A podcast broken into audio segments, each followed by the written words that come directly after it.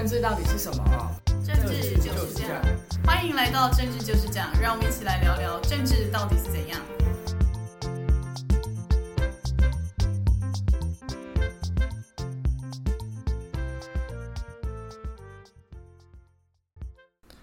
大家好，欢迎回到政治就是这样，我是雨洁，我是南天，大家好。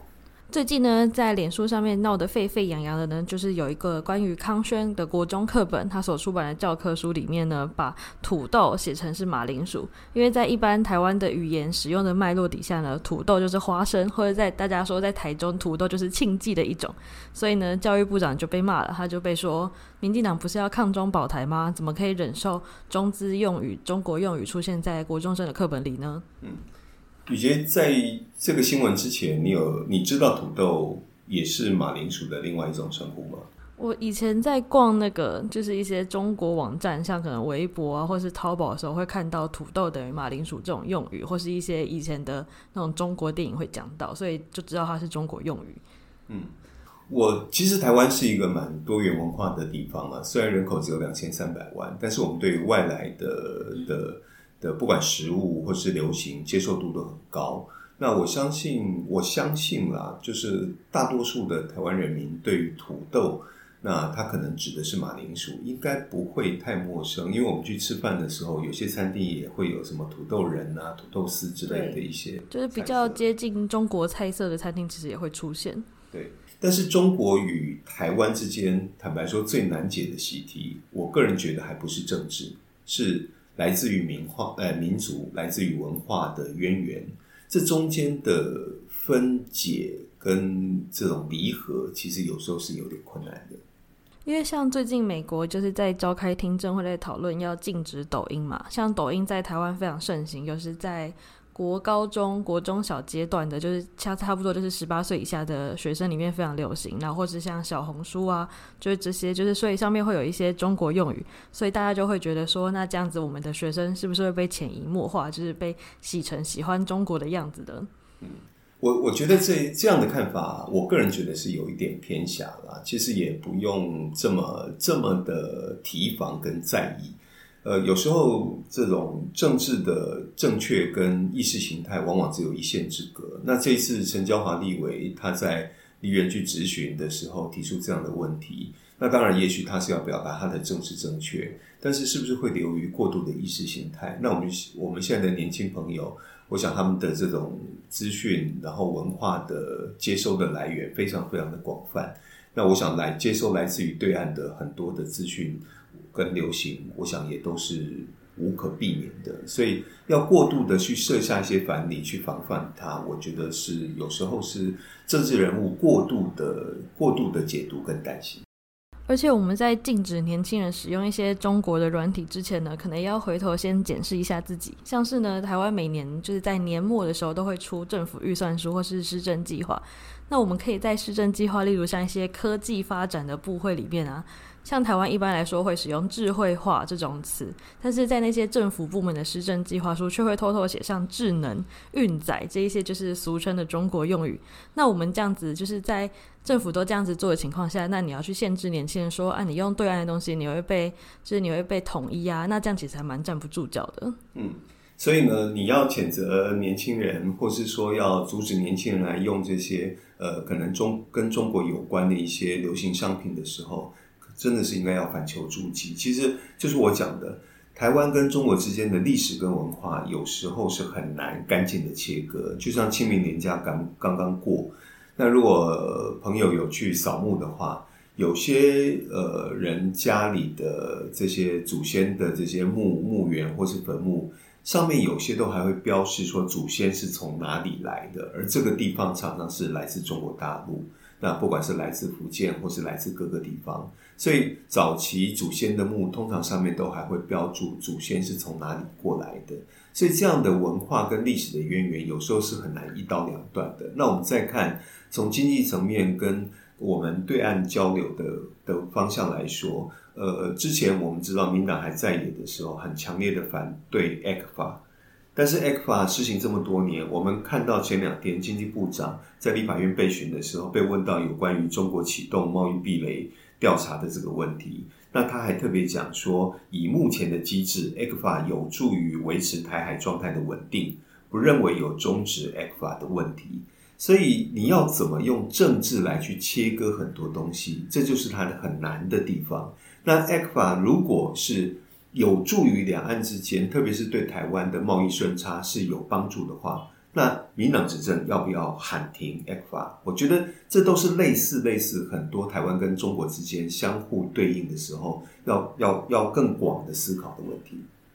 而且不只是贸易啊，这种官方之间的交流，像有一些台湾的 NGO 会指责说，政府怎么可以放行这么多中资？例如像大家很常用的虾皮，然后是订房会用的易游网。那这一些大家也常针对经济部说，那你不能说一套说要抗中，然后可是你又放行这些企业，那其实你是有一点双标的情形。所以最后大家就会怀疑说，那民进党执政之下的抗中保台是不是只是用来骗选票的呢？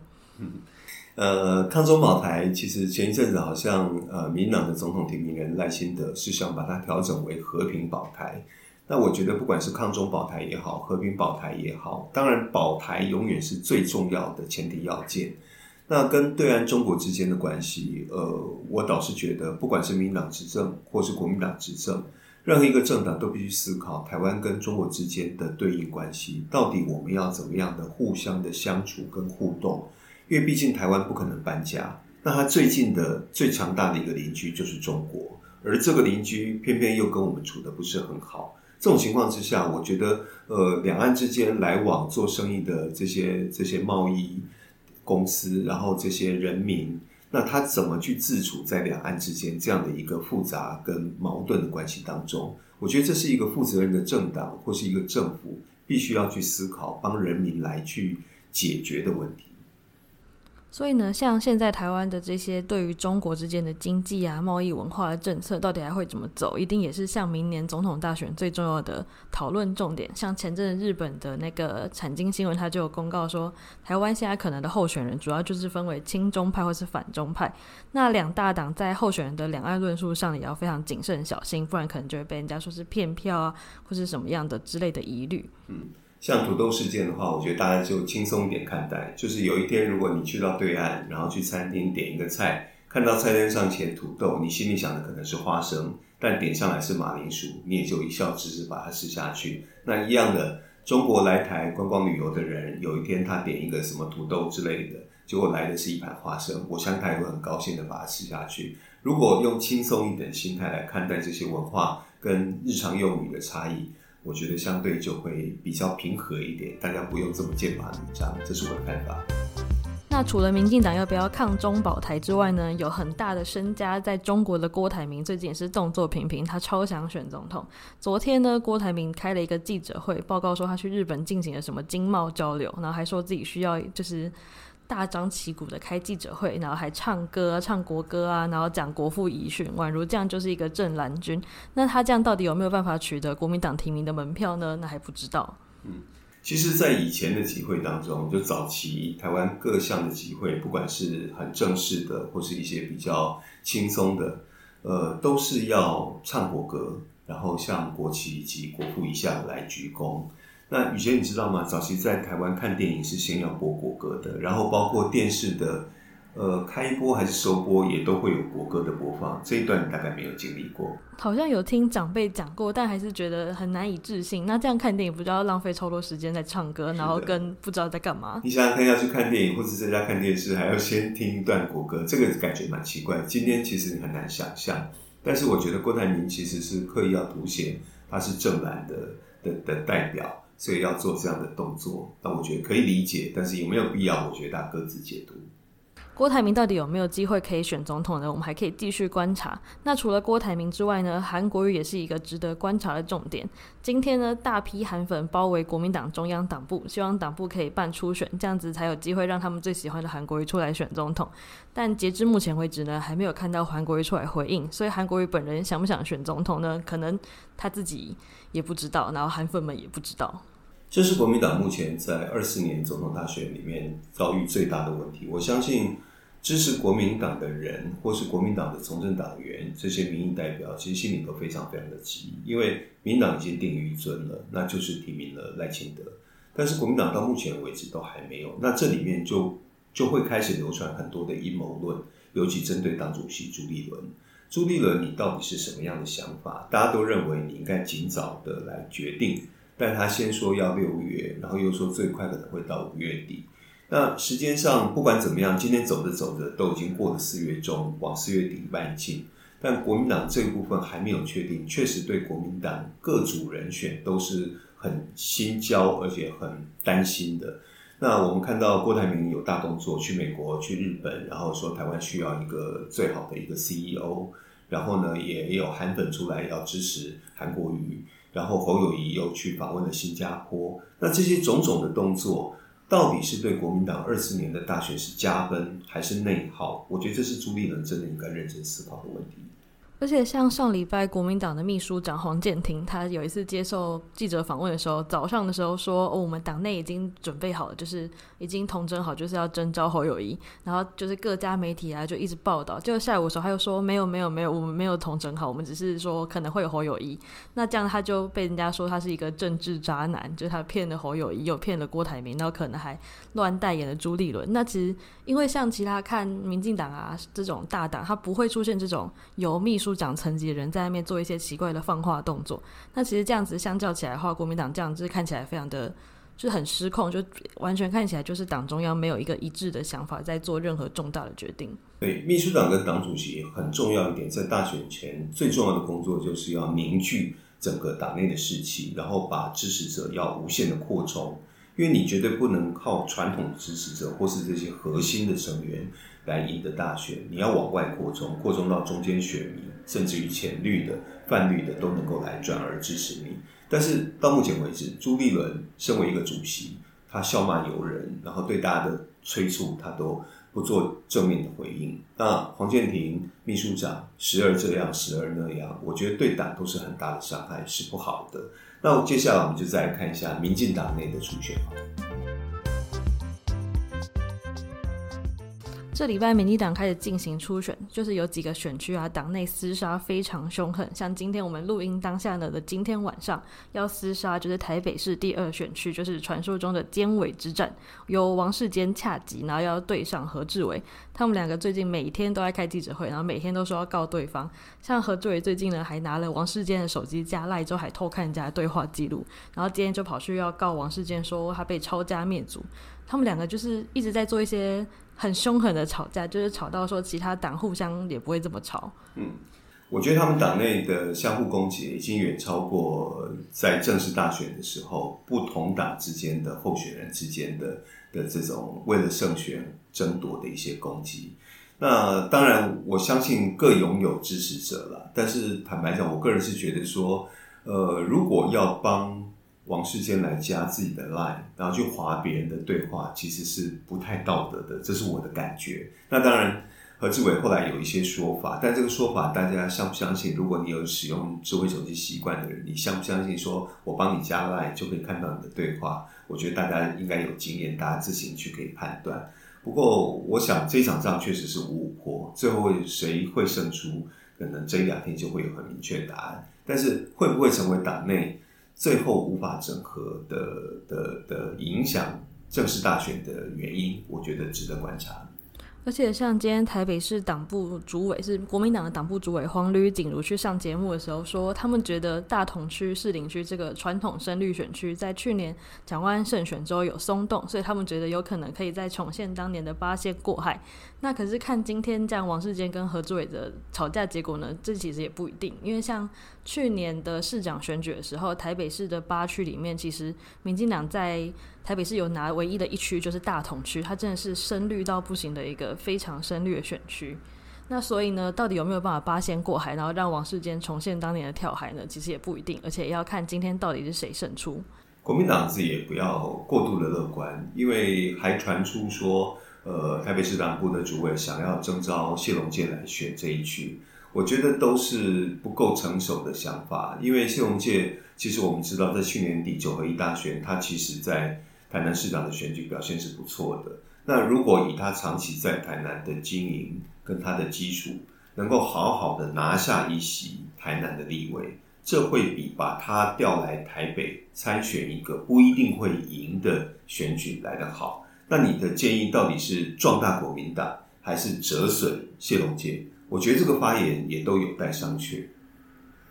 因为我自己是大同区的选民啊，我上礼拜去大同区的李明旅游，真的所有的选民都在沸沸扬扬的讨论说，到底要支持王世坚还是何志伟？因为像是传统台湾的李明旅游，最重要的就是候选人早上会来送车，然后顺便放他们的文宣品。那很明显，那一天来放文宣品的就已经是何志伟。然后其实很明显，他们就是一个在一个非常火热的选举情况，所以到底在地方吵成这样，然后跟他们在媒体上这样到处放话，或者在社群网络上，那其实这三个可能又是可以分开讨论。那但也是要看今天晚上的电话民调结果才会，就是知道到底结果会怎样。嗯，热闹可以期待，那结果出来大家就会见分晓。好，最后我想问宇杰一下，如果有人到你家，然后看了你家，说：“哦，以前，你们家什么都有，东西好多，像西兰骨头都无。”你的感觉会好还不好？我想说，我家是不是偷放骨灰坛被发现，好恐怖哦！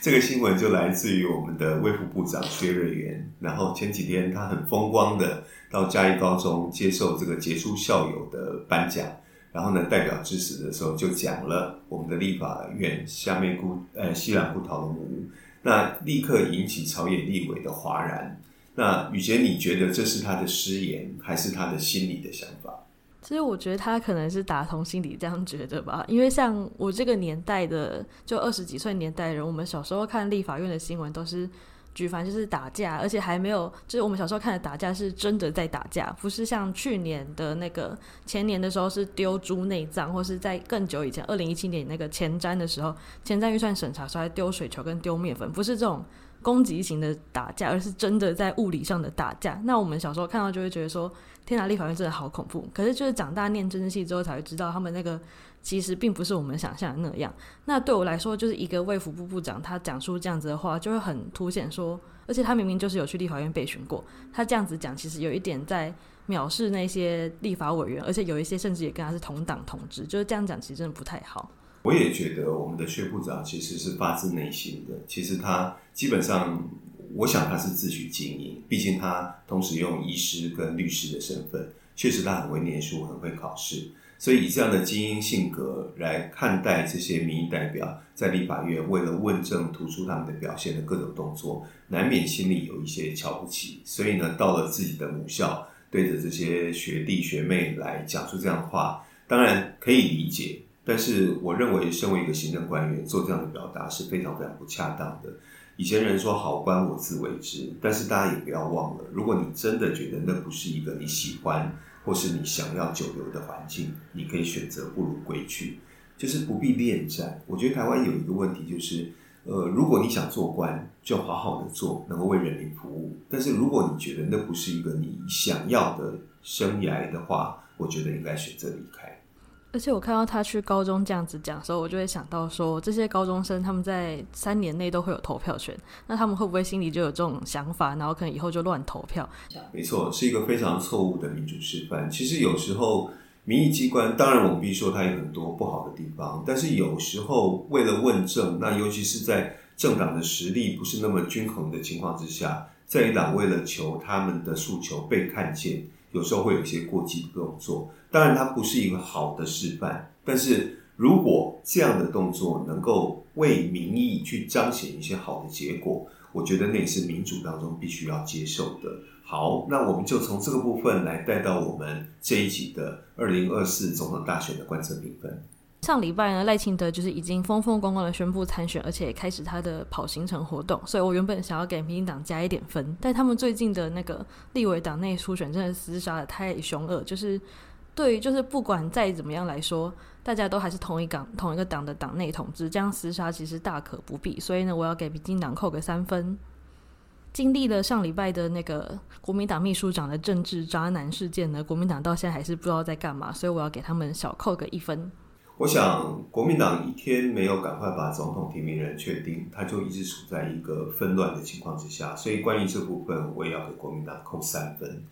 那至于民进党的部分，我想，民党虽然定于一尊之后开始整军齐发，可是党内的初选，我觉得把很多问题都凸显出来。但是，我觉得竞争都是一时的，那未来的整合是变得很重要。可是，相对的，在主持国家政务的整个执政党来讲，还是有很多错误在不断的发生，包括最近大家很担心的经济部突然来的限温令的部分，是不是表示你的电力供应又出现了一些问题？那经济部长王美花很多在回应的时候，其实表达的都不是非常得体。所以，就整个虽然在竞选期间，但是整个国家的政务还是持续往前走的时候，我认为这一个礼拜民进党的执政的表现不是那么样的值得称许，所以我给他们扣四分。好，那我们今天节目是不是到这边要跟大家说再见了？谢谢大家，谢谢，拜拜。谢谢大家，谢谢，拜拜。